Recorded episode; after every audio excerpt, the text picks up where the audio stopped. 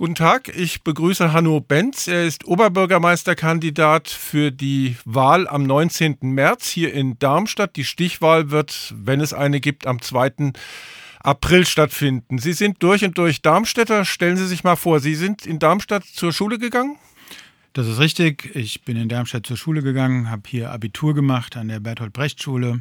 Waren Sie ein guter Schüler? Ich war ein aufmerksamer Schüler und habe meine Schulzeit in guter Erinnerung, insbesondere die Oberstufenzeit an der Brechtschule, weil ich da ähm, das, die Gemeinsamkeit zwischen ähm, Kollegium und den Schülerinnen und Schülern ähm, als besonders interessant und gut empfunden habe und man da neben dem Unterrichtsstoff auch viel andere Dinge gelernt hat. Wie ging es dann mit der Ausbildung weiter? Nach dem Abitur 1991 habe ich den Kriegsdienst verweigert, habe Zivildienst gemacht hier in Darmstadt beim Roten Kreuz und habe dann in Frankfurt Germanistik und Politologie mit dem Abschluss Magister studiert. Und was machen Sie jetzt? Derzeit bin ich als Leiter für die politische Kommunikation und das Verbändemanagement bei einem großen Energieversorger in Hessen tätig. Das ist ein offenes Geheimnis. Ihr Vater war auch Oberbürgermeister. Ist das eine Hilfe? Ist das ein Ansporn? Vielleicht eine Herausforderung? Das ist vor allem in der Frage, wenn man politische Ideen und Themen hat, eine sehr gute Sparingsmöglichkeit, diese Ideen und Themen auch auf Praxistauglichkeit zu überprüfen und zu diskutieren. Mein Vater und ich diskutieren bis heute gerne und viel und sehr leidenschaftlich über Politik. Insofern ist er immer ein guter Ratgeber in allen Fragen, die die Politik betrifft. Sie haben für die Stadtverordnetenversammlung im Jahre 2021 nicht kandidiert. Wie passt das zusammen?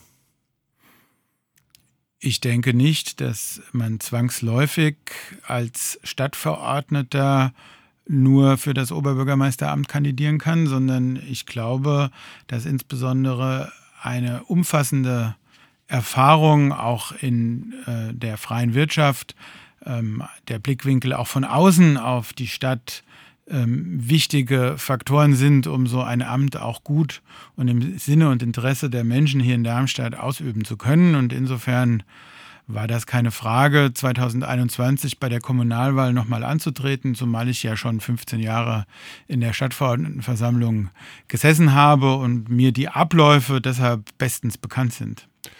Äh, Grün, CDU und Volt haben die Mehrheit im Parlament. Der Oberbürgermeister in Hessen hat verglichen mit jetzt Baden-Württemberg oder Bayern wenig Befugnisse. Wie wollen Sie da als Oberbürgermeister regieren? Na, zunächst mal ist die Oberbürgermeisterwahl ja im, äh, nach einem Volksentscheid als Direktwahl hier in Hessen etabliert worden. Seit 1991 gibt es diese äh, Möglichkeit, die Oberbürgermeister, Landräte und Bürgermeister direkt zu wählen. Insofern ist das etwas, was die Menschen wollen und äh, das heißt auch, dass es unterschiedliche Mehrheiten gegen, geben kann und eben der Oberbürgermeister der direkt gewählten nicht der Partei der Koalition angehören. Und ähm, da gibt die HGO den direkt gewählten Jetzt durch. Muss man dazu sagen, die HGO ist die hessische Gemeindeordnung. Das weiß ja auch nicht jeder. Das ist richtig, Entschuldigung.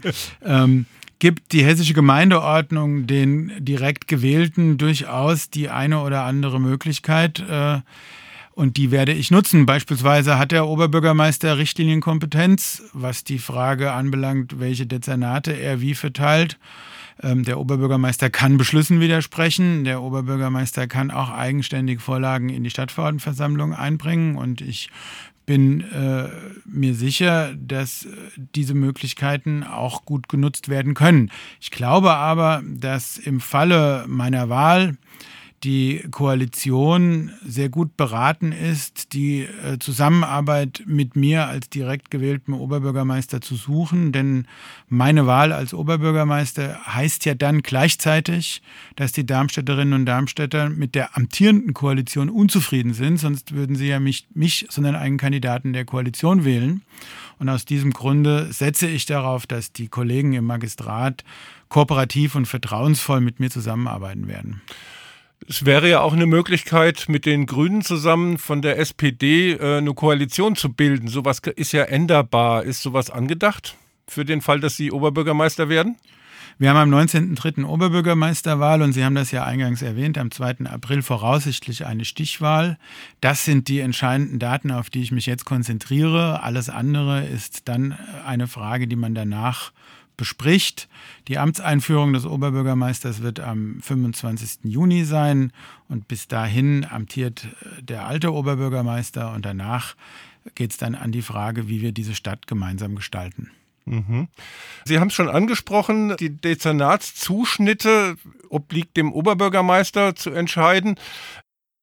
Wir zeichnen die Sendung im Vorhinein auf. Und heute haben wir den 2. Februar. Heute steht die Stadtverordnetenversammlung an, in der der Kämmerer André Schellenberg zum hauptamtlichen Dezernenten wiedergewählt werden soll. So steht es zumindest auf der Tagesordnung. Die Tagesordnung der Stadtverordnetenversammlung vom 23. Februar kennen wir noch nicht. Was hat das für Konsequenzen? Zunächst mal ist die Frage, ob dieser Tagesordnungspunkt, so wie er heute auf der Stadtverordnetenversammlung äh, der Tagesordnung steht, tatsächlich auch am Ende durchgeführt wird. Die Stadtverordneten müssen ja erstmal über die Tagesordnung befinden. Und es ist Sache der Koalition, ähm, zu überlegen, ob es richtig ist, vor einer so entscheidenden Wahl wie der Oberbürgermeisterwahl äh, Fakten zu schaffen und die Dezernatsposten, die Dezernenten schon äh, zu besetzen oder ob es nicht guter Stil und Gepflogenheit unter Demokraten ist, äh, solche Dinge dann auch erst im Nachgang äh, zu einer äh, Wahl wie der Oberbürgermeisterwahl durchzuführen. Mhm. Wir haben ja derzeit den Oberbürgermeister plus fünf hauptamtliche Dezernenten. Das kostet ja eine ganze Menge. Ähm, soll das beibehalten werden oder bisher hatte ja Darmstadt eigentlich bevor der Wahl 2021 nur vier Dezernenten? Also zunächst Rein formal entscheidet darüber die Stadtverordnetenversammlung und legt in der Hauptsatzung fest, wie viele hauptamtliche Beigeordnete die Stadt Darmstadt hat. Aus meiner Sicht ist die Aufstockung auf fünf hauptamtliche Dezernenten eine einer der Koalitionsressort geschuldete Entscheidung, denn ähm, man hat ja nach der Kommunalwahl auf der grünen Seite unbedingt die Koalition mit CDU fortsetzen wollen, brauchte dazu einen dritten Partner und hat dann den Dezernentenposten, den man selbst irgendwann mal mit großem Selbstlob abgeschafft hat, wieder eingeführt. Moment, jetzt funktioniert hier gerade die Aufnahme nicht. Das ist ärgerlich. Ja, das finde ich auch. Äh, ich raff's gerade nicht. Ab wo? äh, doch, das war nur die Anzeige, die nicht funktioniert hat. Dann mache ich das jetzt mal so, dass ich das hier an, anhöre, dann hören wir es. So. Player aus. Das ist mir jetzt peinlich, aber manchmal passiert was, dass man sich verdrückt. Gut. Derzeit äh, haben wir ja den Oberbürgermeister plus fünf hauptamtliche Dezernenten. Äh, soll das Ihrer Meinung so bleiben oder kommt man in Zukunft wieder mit weniger aus, wie es auch vor der Wahl 2021 äh, geschehen ist? Also zunächst mal ist es Sache der Stadtverordnetenversammlung, über die Hauptsatzung festzulegen, wie, wie viele Beigeordnete es gibt. Grundsätzlich ist zu bemerken, dass die fünfte hauptamtliche Dezernentenstelle ja durch die derzeitige Koalition deshalb geschaffen wurde, weil man einen weiteren hauptamtlichen Dezernatsposten für den Koalitionspartner Volt brauchte, um nach der Kommunalwahl die Koalition mit der CDU seitens der Grünen fortsetzen zu können. Letztlich äh, ist das eine Entscheidung, die auch erst nach der nächsten Kommunalwahl wieder getroffen werden kann.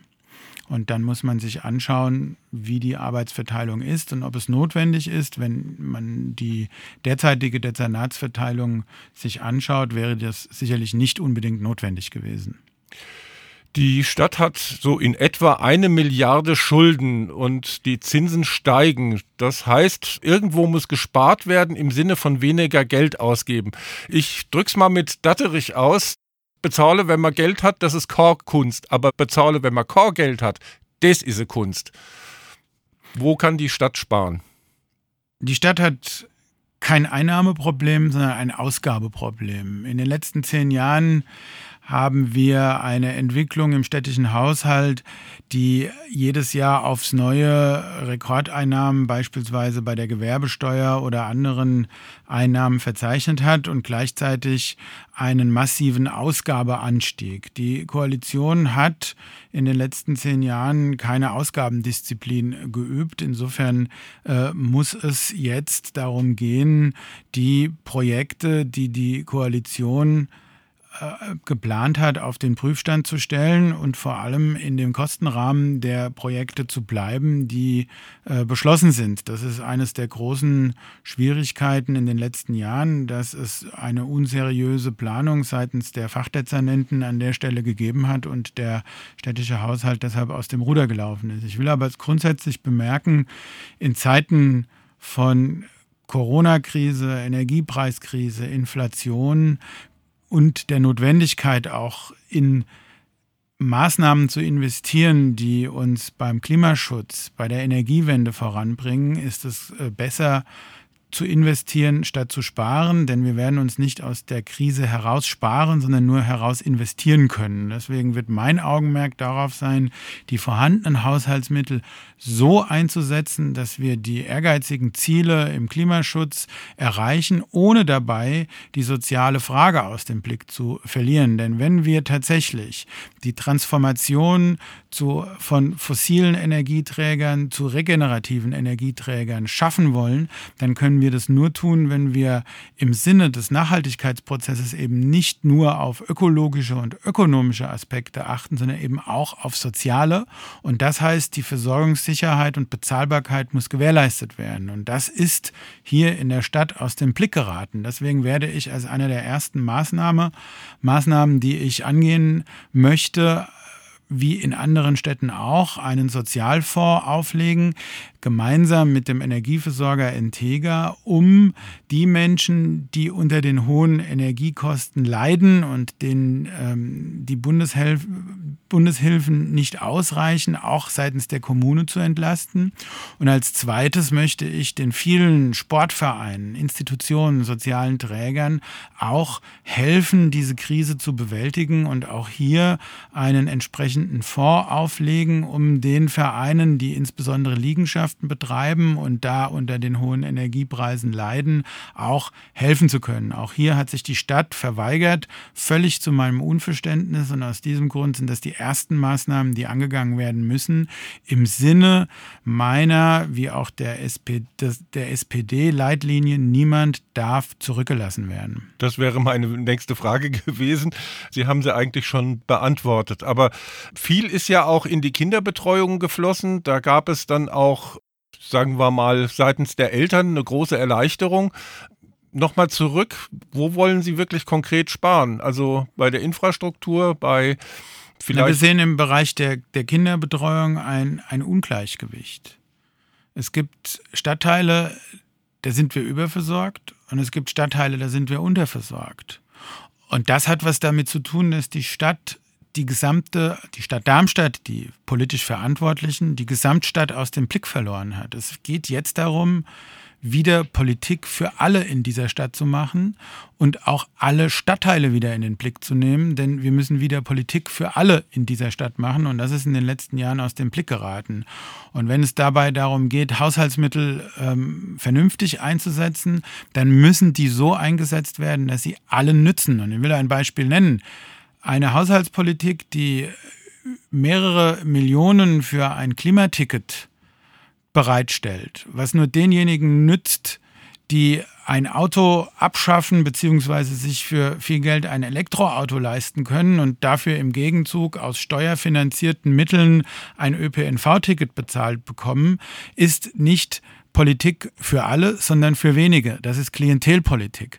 Was ich möchte ist, dass wir dieses Geld nehmen und beispielsweise in den Ausbau des ÖPNV investieren, anstatt wenige zu unterstützen, die nur, wo dann auch nur wenig davon haben. Ein Elektroauto spart ungefähr 5 bis 10 oder vielleicht sogar 15 Prozent CO2 ein. Nur mal so als Randbemerkung. Also von das ist kein Streitpunkt. Es muss aber so sein, dass möglichst alle sich ein Elektroauto leisten können, beziehungsweise möglichst alle von äh, an der Energiewende teilhaben, beziehungsweise alle diejenigen ähm, auch mit eingebunden werden, die eben sich kein Elektroauto leisten können. Es geht darum, Akzeptanz für die Energiewende zu schaffen. Und Akzeptanz für die Energiewende und auch für die Mobilitätswende schaffen wir nicht, indem wir wenige unterstützen, sondern nur dann, wenn wir allen deutlich machen, dass es zum Vorteil von allen ist. Und das ist etwas, was im Moment in dieser Stadt zu kurz kommt. Gibt es Projekte, die man, sagen wir mal, auf Eis legen könnte, um einzusparen? Das sind Fragen, die müssen gemeinsam erarbeitet werden nach einer entsprechenden äh, Klausur mit allen Dezernenten. Ähm, das ist etwas, was nach einer Wahl dann auf den Prüfstand gestellt wird. Kommen wir mal zur Energiewende. Hier hat die SPD ja, so nehme ich das zumindest wahr, ein gewisses Umdenken stattgefunden. Was ist Ihre Perspektive? Die Stadt hat ein sehr ehrgeiziges Ziel ausgerufen, nämlich bis 2035 klimaneutral zu werden. Das heißt, wir müssen jetzt von der Ausrufung sehr ehrgeiziger Ziele hin zum Handeln kommen und Maßnahmen entwickeln, wie wir dieses Ziel erreichen wollen. Wenn ich auf der einen Seite dann höre, dass Darmstadt auf dem letzten Platz der hessischen Städte beim Solarausbau ist, dann zeigt das auf der anderen Seite, dass wir da noch nicht sehr weit sind. Und deswegen geht es darum, gemeinsam mit allen, insbesondere auch den städtischen Unternehmen, Maßnahmen zu entwickeln, wie wir dieses ehrgeizige Ziel erreichen können. Sehr strittig ist oftmals in der Stadtverordnetenversammlung die Verkehrspolitik.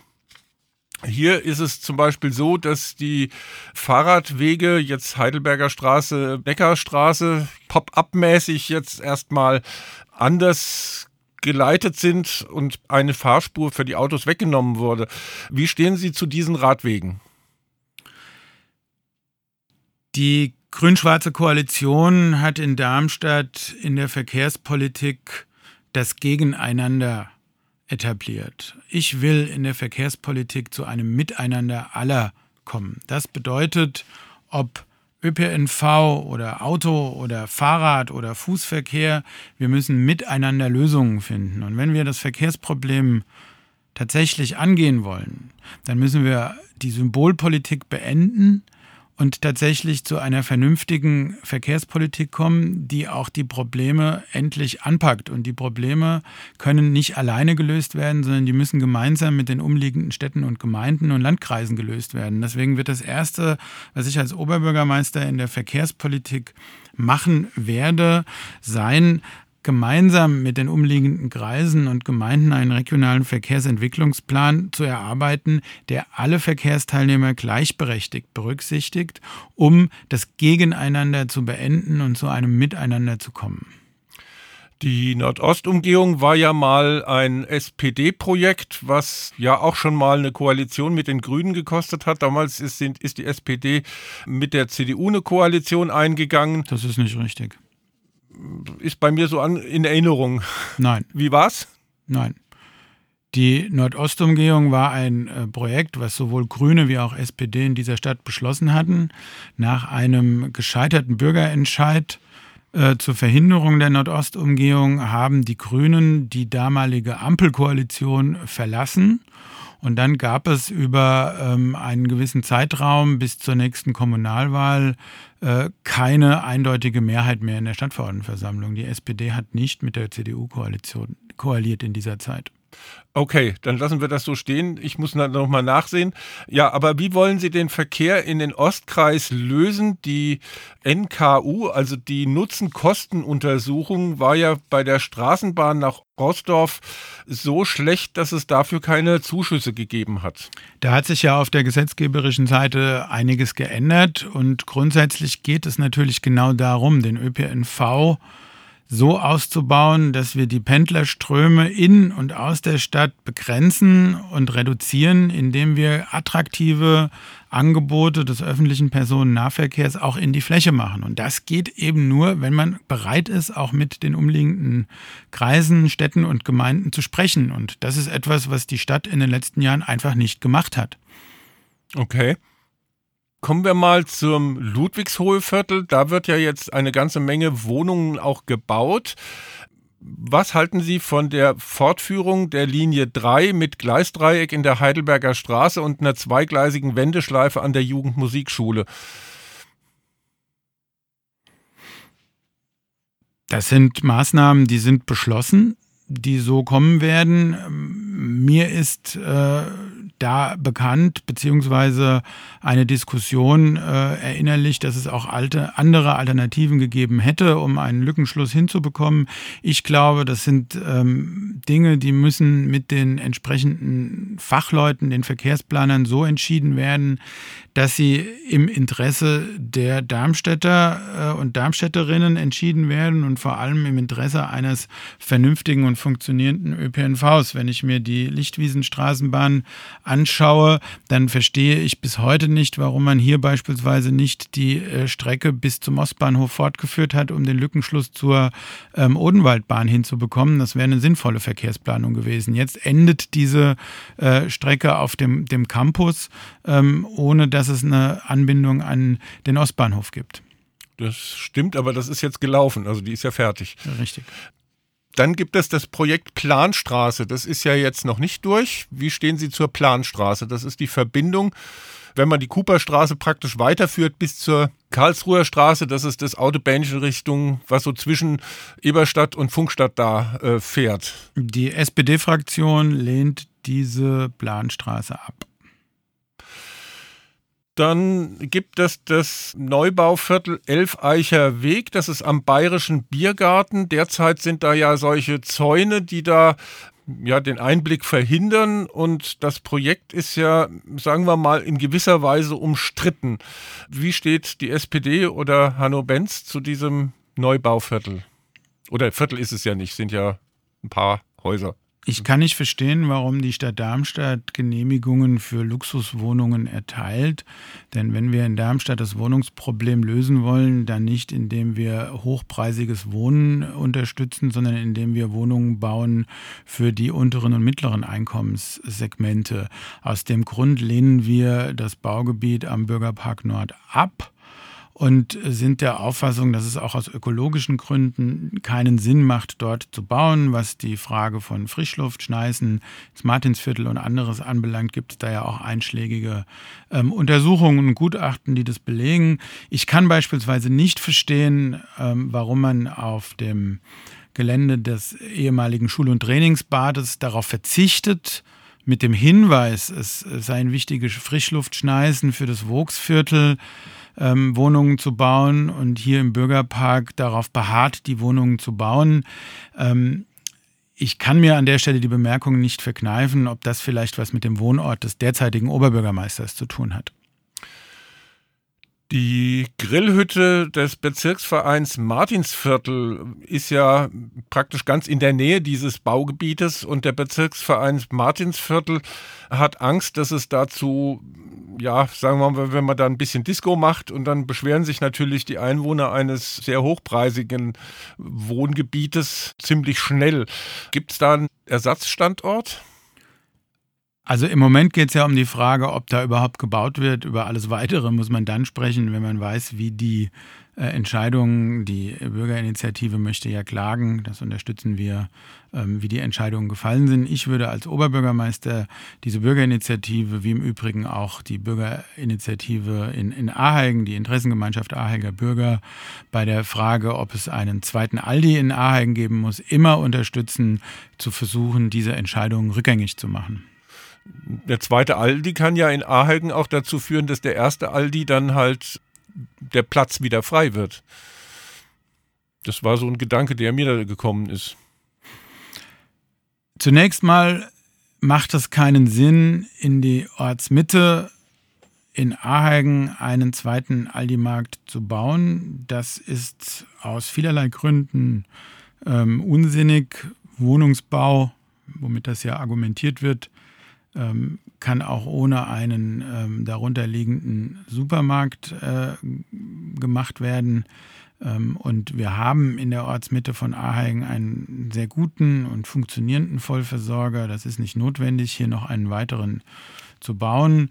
Die Fläche, auf dem sich der Aldi-Markt in Aheigen derzeit befindet, war auch schon bevor der Aldi-Markt dort gebaut wurde, ähm, eine industriell genutzte Fläche. Da stand damals ein Autohaus drauf.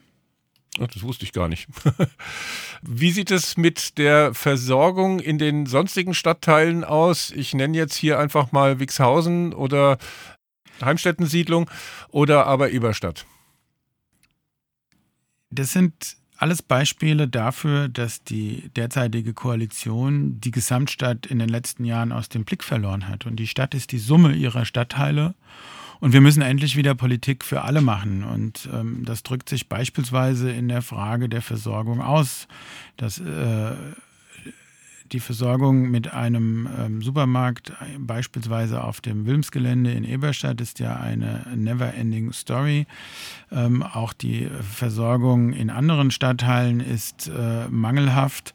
Beispiel Wixhausen.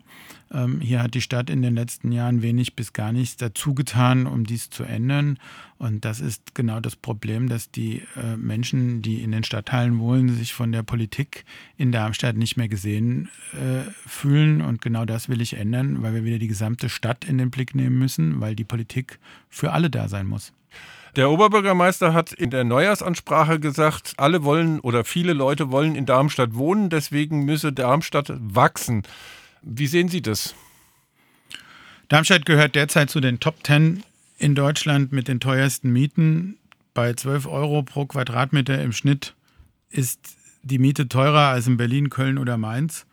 Und eines der großen Aufgaben der Politik in Darmstadt muss sein, das Wohnen wieder bezahlbar zu machen, denn Wohnen ist ein Grundrecht und kein Luxusgut. Und deswegen geht es darum, Wohnraum zu erhalten und Wohnraum zu schaffen für Menschen mit geringem oder mittlerem Einkommen, die sich diese exorbitanten Mieten nicht mehr leisten können. Und ich bin aber skeptisch, ob man das alleine dadurch erreicht, indem man auf dem Gebiet der Stadt Darmstadt unbegrenztes Wachstum propagiert oder ob man nicht viel eher auch hier mit den umliegenden Gemeinden und Städten kooperiert und gemeinsam versucht, durch geschickten Wohnraumschaffung und gemeinsame Lösungen dieses Problem zusammen anzugehen, anstatt nur auf die Stadt selbst zu blicken.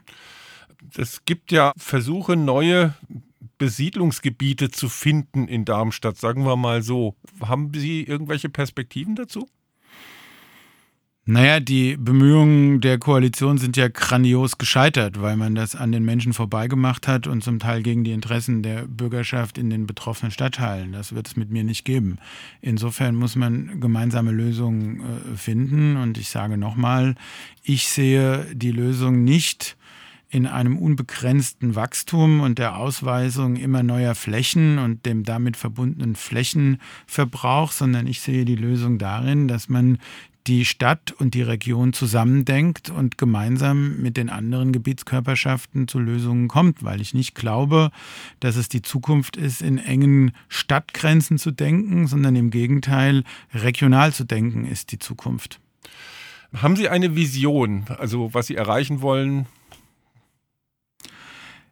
Ich finde, Darmstadt braucht einen Oberbürgermeister, der wieder für alle Menschen da ist der auch die gesamte Stadt im Blick hat, der alle Stadtteile zusammendenkt und sie aber nicht gleichzeitig über einen Kamm schert und einen Oberbürgermeister, der für alle da ist und nicht für wenige. Und insofern ist das, glaube ich, die größte Aufgabe, die die Politik leisten muss, wieder Politik für alle zu machen. Und das ist meine Vision und Aufgabe für die kommenden sechs Jahre.